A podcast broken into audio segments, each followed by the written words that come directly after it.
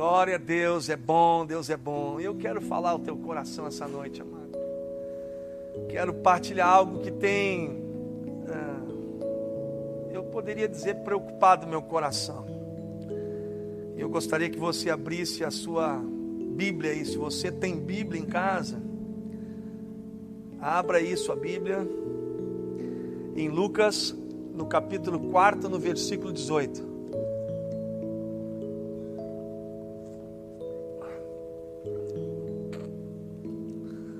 Quem achou, manda para mim as mãozinhas e dá um glória a Deus aí na sua casa. Diga aleluia, diga bendito é o Senhor.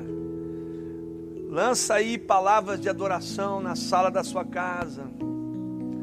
Em nome de Jesus. Hoje eu quero compartilhar uma palavra de cuidado com você, contigo que está aí me assistindo e eu preciso compartilhar isso contigo. A semana passada eu estava em Santa Catarina, fui lá ministrar com os nossos irmãos em Florianópolis. Hoje, pastor Leandro está com sua esposa lá em Florianópolis, na Brasa de Ingleses. Semana passada, pastor Leandro estava comigo lá. A gente vem viajando. Tive em Goiânia com o pastor Paulo Júnior, que nos recebeu com muito carinho. Quero mandar um beijo aí para os nossos irmãos da Sal da Terra, lá de Goiânia, Marcão também, fomos muito amados ali. Também estive lá com o Vico, em Salvador, Bahia. Também a Karen, sua esposa, beijo no coração. E hoje estamos aqui. Semana passada eu vinha vindo com o pastor Leandro no carro e comecei a externar algumas coisas que me preocupam e que nós temos que estar atentos e discernindo, vigiando, porque nós sabemos que os dias são maus mas papai está acima de todas as coisas. Amém. Lucas 14, Lucas 4, perdão, Lucas 4, no versículo 18, eu quero ler com você um texto que eu quero partilhar, um versículo. Lucas 4, 18. Lucas para aí, Mateus, perdão, não é Lucas, é Mateus 4,18. Mateus. É ao vivo, tudo aqui ouvindo. Mateus 4. No versículo. Não é o versículo 18.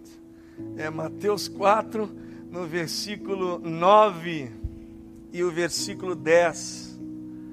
Mateus, capítulo 4, versículo 9 e versículo 10. Diz assim: Disse-lhes, Mateus, capítulo 4, versículo 9 e 10.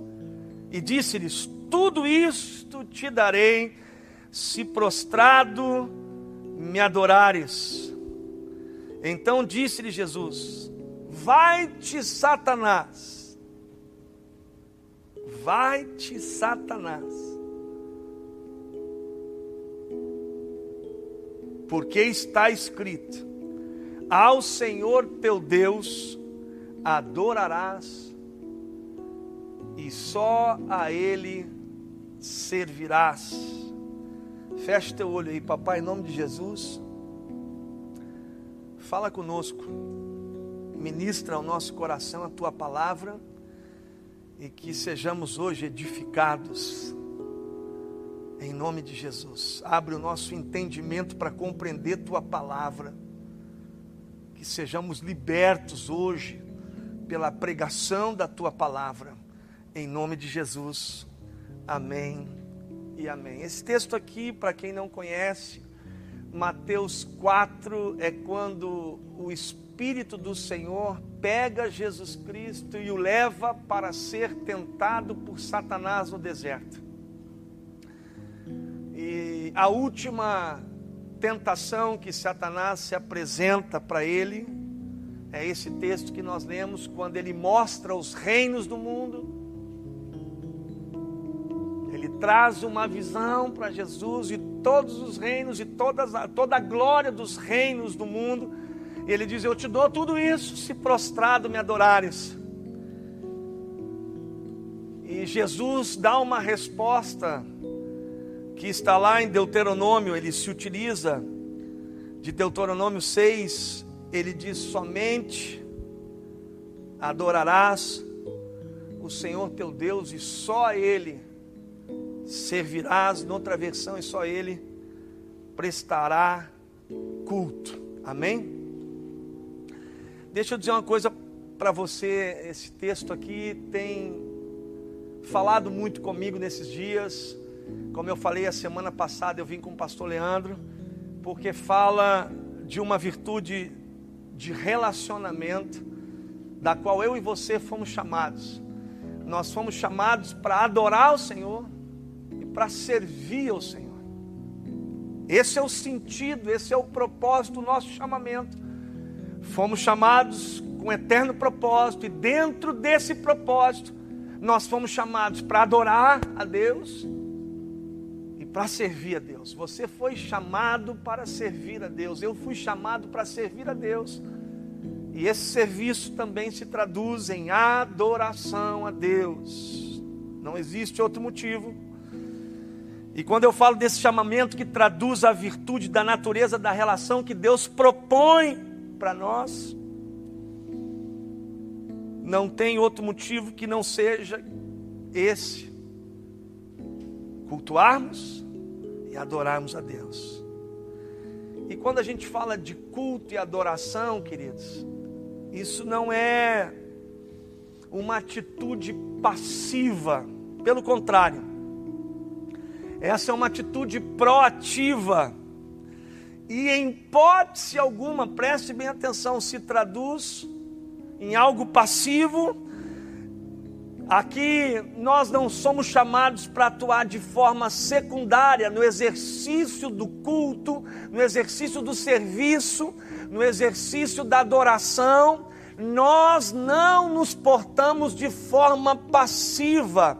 Tanto que essa palavra diz assim, quando ele diz assim, ó, somente ao teu Deus adorarás e a ele lhe servirás, a palavra no grego é latreia, e latreia significa, quando ele fala de servir, somente a Deus serviremos, é latreia. E o sentido, o significado de latreia é prestar culto. Se nós pudéssemos traduzir, esse serviço seria o serviço sagrado dos santos que foram chamados para adorar e prestar culto a Deus. Essa foi a resposta que Jesus deu a Satanás. Quando ele sutilmente propõe a troca da glória das coisas desse mundo, em detrimento de renunciar uma vida com Deus. Muitos de nós somos seduzidos às vezes. Satanás, ele não é criativo e ele se, ele se porta da mesma maneira. O nosso pai é criativo. Satanás não é criativo e ele sempre tenta da mesma maneira. Sempre ele propõe uma glória, a glória do mundo, em detrimento de uma renúncia. E às vezes nós somos seduzidos pela glória desse mundo, mas Jesus dá uma resposta, e eu quero enfatizar a resposta que Jesus dá, que define a natureza da nossa relação, pelo qual eu e você somos chamados para adorar a Deus. Importa que adoremos a Deus e a Ele lhe prestemos culto. Quando está escrito aí, e a Ele, somente a Deus serviremos, servirás, esse servir significa prestar culto a Deus. E quando nós falamos de culto, nós não falamos de algo passivo. Quando eu falo de adoração, não falo de algo passivo.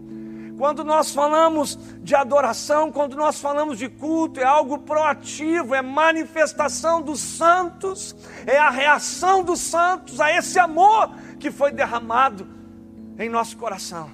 É quando nós então nos movemos então nós não fomos chamados no culto para sermos e exercermos um papel secundário. A história, o chamamento de Deus para mim e para a sua vida é que sejamos protagonistas na execução desse serviço sagrado, que, ermos, que é cultuar a Deus.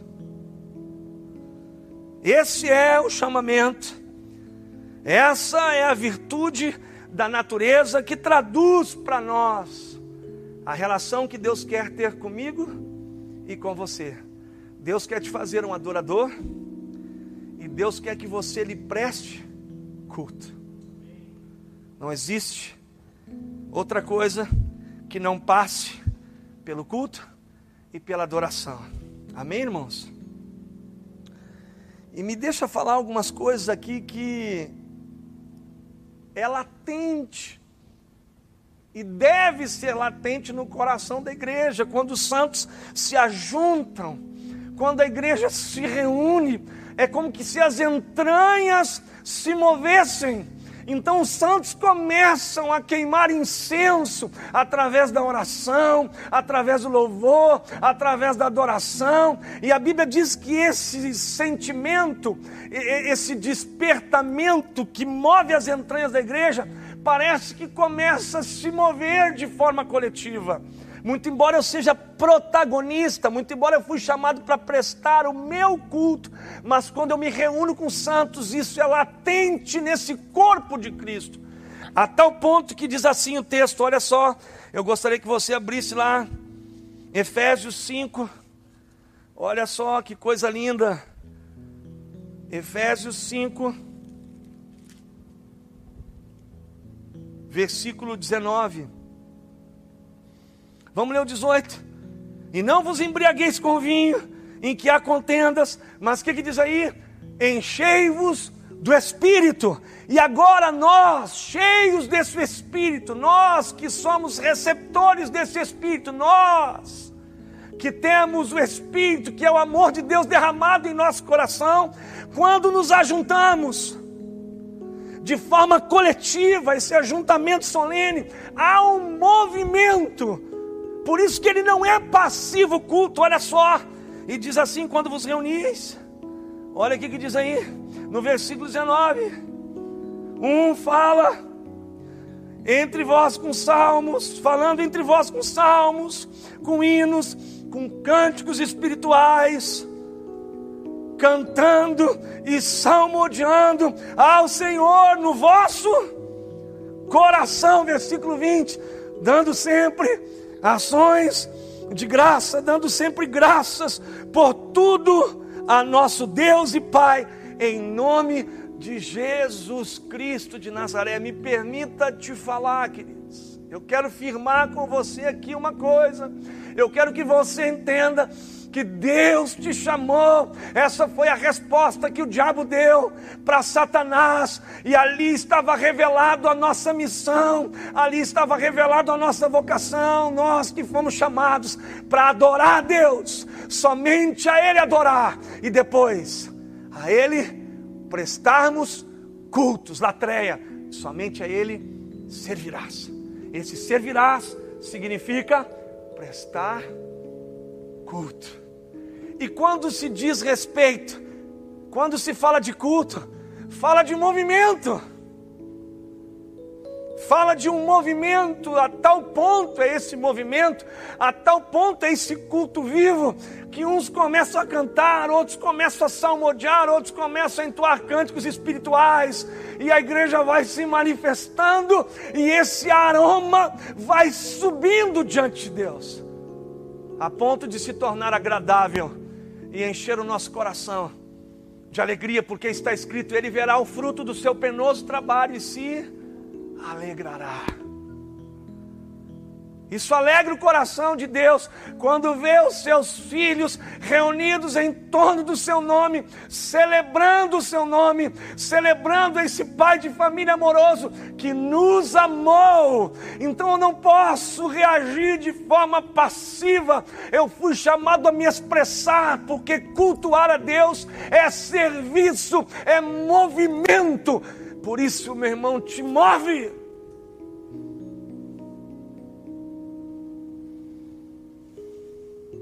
Hebreus capítulo 13. Olha o que diz aí Hebreus 13, versículo 15. Portanto, oferecemos sempre a Ele a Deus sacrifícios de louvor. Isso é fruto dos lábios que confessam o seu nome. Nos manifestamos com sacrifícios de louvor. Porque nós, os que confessamos o seu nome, podemos adorá-lo. Você que está me assistindo aí, você foi chamado para adorar a Deus. Por isso, receba Jesus Cristo como Senhor e Salvador da sua vida e faça parte daqueles que nasceram para adorar e prestar culto a Deus.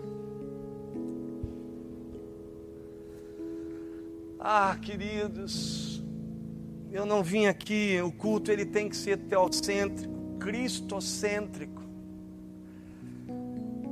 Eu não estou aqui para falar de uma mensagem de autoajuda.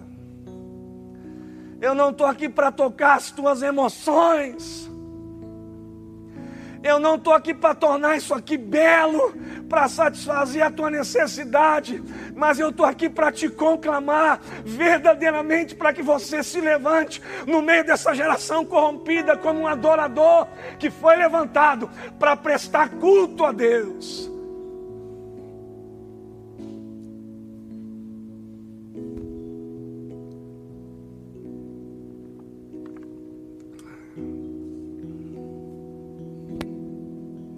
um movimento. Nós lemos aqui que esse movimento de louvor, de adoração, vem calcado, é construído em cima de um coração. Nosso coração não pode estar longe disso. Não temos como prestar um culto verdadeiro a Deus se nosso coração não estiver nisso.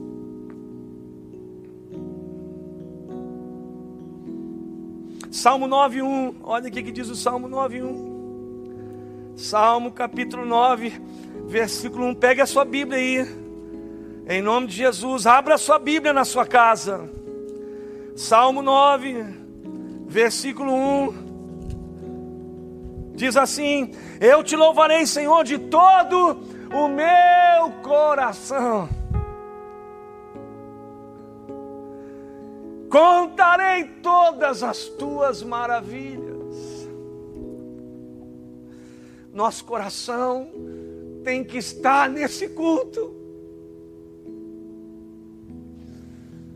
Por isso que às vezes eu questiono as pessoas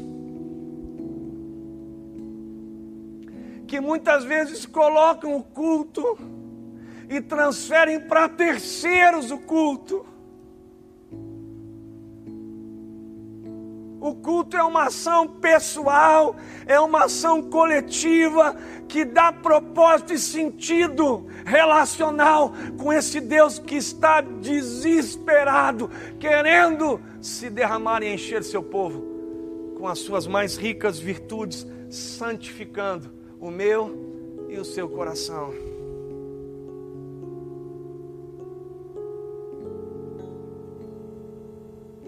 Às vezes, nós estamos num processo de esfriamento. Às vezes nós fazemos as coisas, mas nosso coração não está ali. Talvez hoje me permita de dizer, e é aqui que eu quero chegar. Papai nos mandou para casa. Esse vírus está aí. E ele nos levou para dentro de casa. Talvez me permita lhe dizer, porque o verdadeiro avivamento é de dentro para fora. Mas eu temo, eu temo que nós não estejamos discernindo que papai nos trouxe para dentro de casa para aquentar, para despertar e avivar sua obra em nosso coração. E sutilmente, essa informalidade de nos relacionarmos com papai esteja, na verdade, esfriando e estejamos nos tornando indiferentes à Sua presença. Eu temo, queridos, que em vez de prestar culto, você esteja assistindo o culto. E hoje é um buffet de palavras, hoje é um buffet, um self-serve de cultos aonde somos tentados a assistir, mas Deus não te chamou para assistir, você não foi chamado para um papel secundário, você é protagonista na construção de um culto verdadeiro. Por isso, amado, não permita que você em casa, em nome de uma informalidade, na sala da sua casa, esteja esfriando sem reverência e sem estar com seu coração voltado para Deus.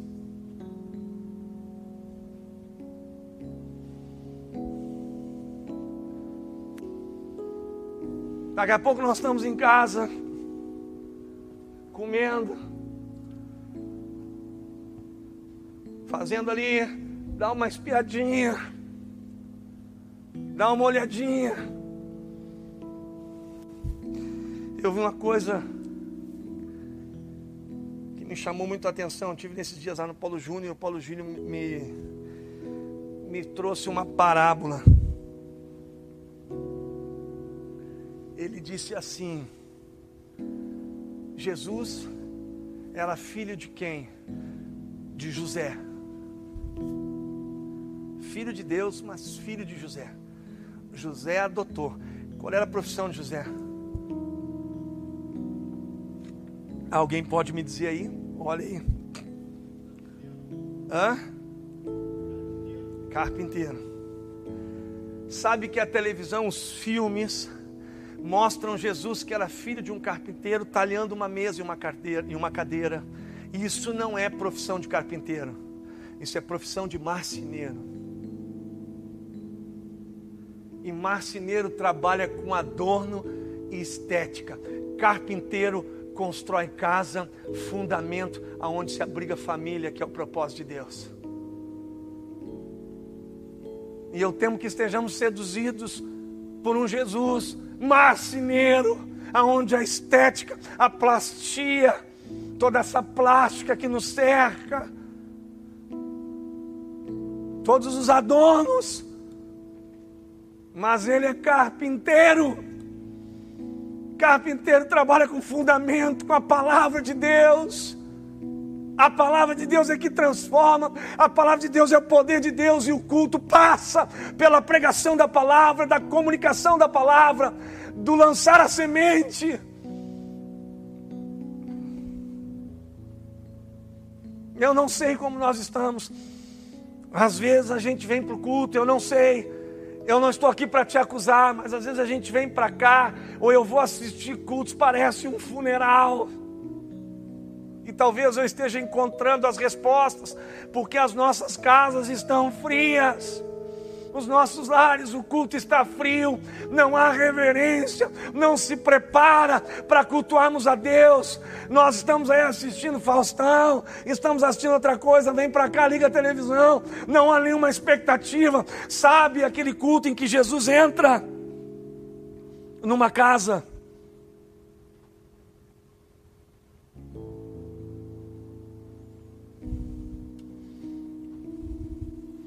Ele entra numa casa. Lá em Lucas 7, na casa de Simão, e uma mulher invade aquela casa. E diz que aqueles homens tinham convidado ele para sentar à mesa. Aqueles homens estavam com Jesus ali mas ninguém colocou água para os seus pés. Ele mesmo disse: Eu entrei na sua casa, Simão, você nem colocou água para lavar os meus pés, e essa mulher não para de me beijar, essa mulher me unta, me unge, e nenhum de vocês me deu um beijo, um ósculo. Eu temo que o nosso culto esteja ficando assim, em que não discernimos a presença, estamos passivos assistindo uma boa pregação, uma boa mensagem, e o nosso culto está sendo terceirizado. Mas Deus chamou você para prestar culto, cultue a Ele, isso dará sentido e significado à sua vida.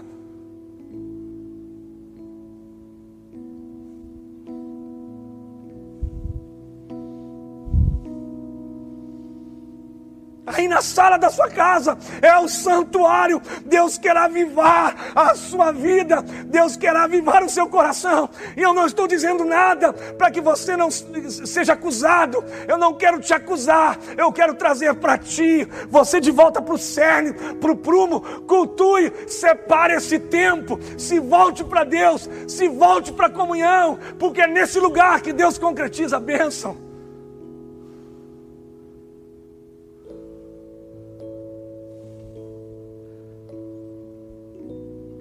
Vem os músicos. Minha pergunta é: você está assistindo o culto hoje na PZN? Você está assistindo o culto na igreja que Deus plantou você? Mas eu quero te dizer, está errado. Você foi chamado para prestar o culto e você é protagonista. Você está diretamente ligado. Por isso, na hora de louvar, louve na hora de adorar, adore, adore, na hora de salmodiar, salmodeie, mas louve-se, manifeste a Deus.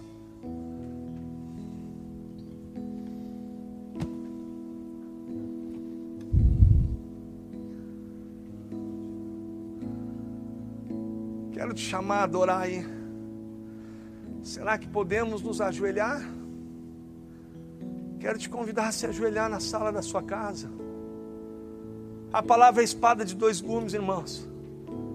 Não pense que ela não está pegando desse lado aqui. Não pense que eu não estou na torre de vigia.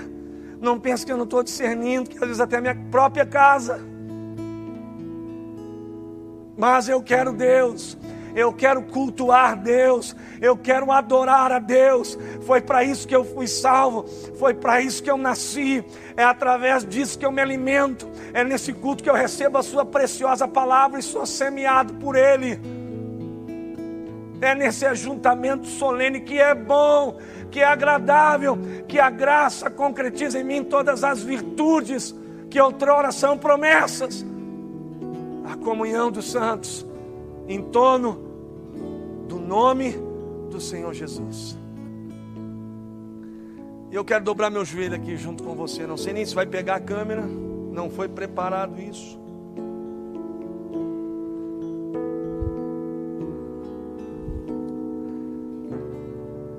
Deixa eu dizer uma coisa para você: não tem nada contra.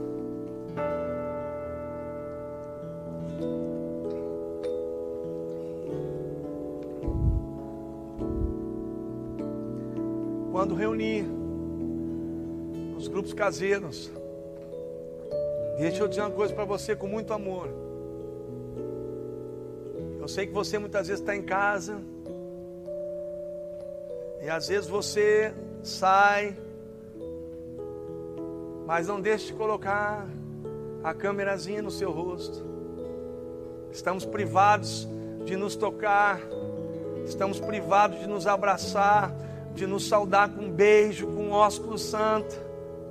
Então, nesse tempo em que nós separamos os grupos caseiros, mostre seu rosto, mostre seus olhos, participe de forma efetiva, construa esse altar de adoração, construa esse culto. E agora eu vou dobrar meus joelhos aqui junto com você para nós orarmos. Eles vão ficar tangindo. E eu quero pedir perdão a Deus. Quero te convidar você a dobrar o seu joelho. E diga para o papai: Papai, tua palavra diz: Buscar-me-eis e me achareis, quando me buscares de todo o vosso coração. Papai, muitas coisas concorrem, muitas coisas nos tiram a atenção. E nós queremos renunciar todo esfriamento. Nós queremos renunciar a essa informalidade que na verdade tem desfeito a reverência. Nós queremos, papai, nos preparar para estar contigo. Assim como o marido se prepara para estar com sua esposa, assim como o namorado que almeja sua namorada. Nós queremos nos preparar para esse encontro de amor. Por isso, papai, nos perdoa. Perdoa a nossa indiferença, perdoa a nossa frieza, perdoa, papai. Oh, papai, perdoa. Perdoa, papai, por nos esquecermos e, te adorar de forma leviana, sem colocar o nosso coração nisso, Senhor. Perdoa. Perdoa, papai, por toda a impureza que carregamos dentro do nosso coração, por toda a mágoa, por toda a rebeldia, por toda vez que não te damos o valor devido mas nós queremos te adorar essa noite. E nós podemos te adorar em espírito e em verdade, porque tu, Espírito Santo, habita dentro de nós. Por isso nós queremos nessa noite que tu invada as casas com os teus preciosos anjos que estão a serviço daqueles que hão de herdar a salvação, trazendo, papai, um despertamento no coração. É tu que efetua o querer e o realizar, papai, encontra os corações agora. Os meus irmãos que estão prostrados diante de ti nessa hora, papai. Move a tua mão, encontra o coração deles e aviva a tua obra. Tu és o Rei dos Reis, o Senhor dos Senhores. Papai, te amamos, dependemos de ti, carecemos da tua graça e da tua misericórdia. E nos levanta hoje para adorar verdadeiramente o teu nome prestar culto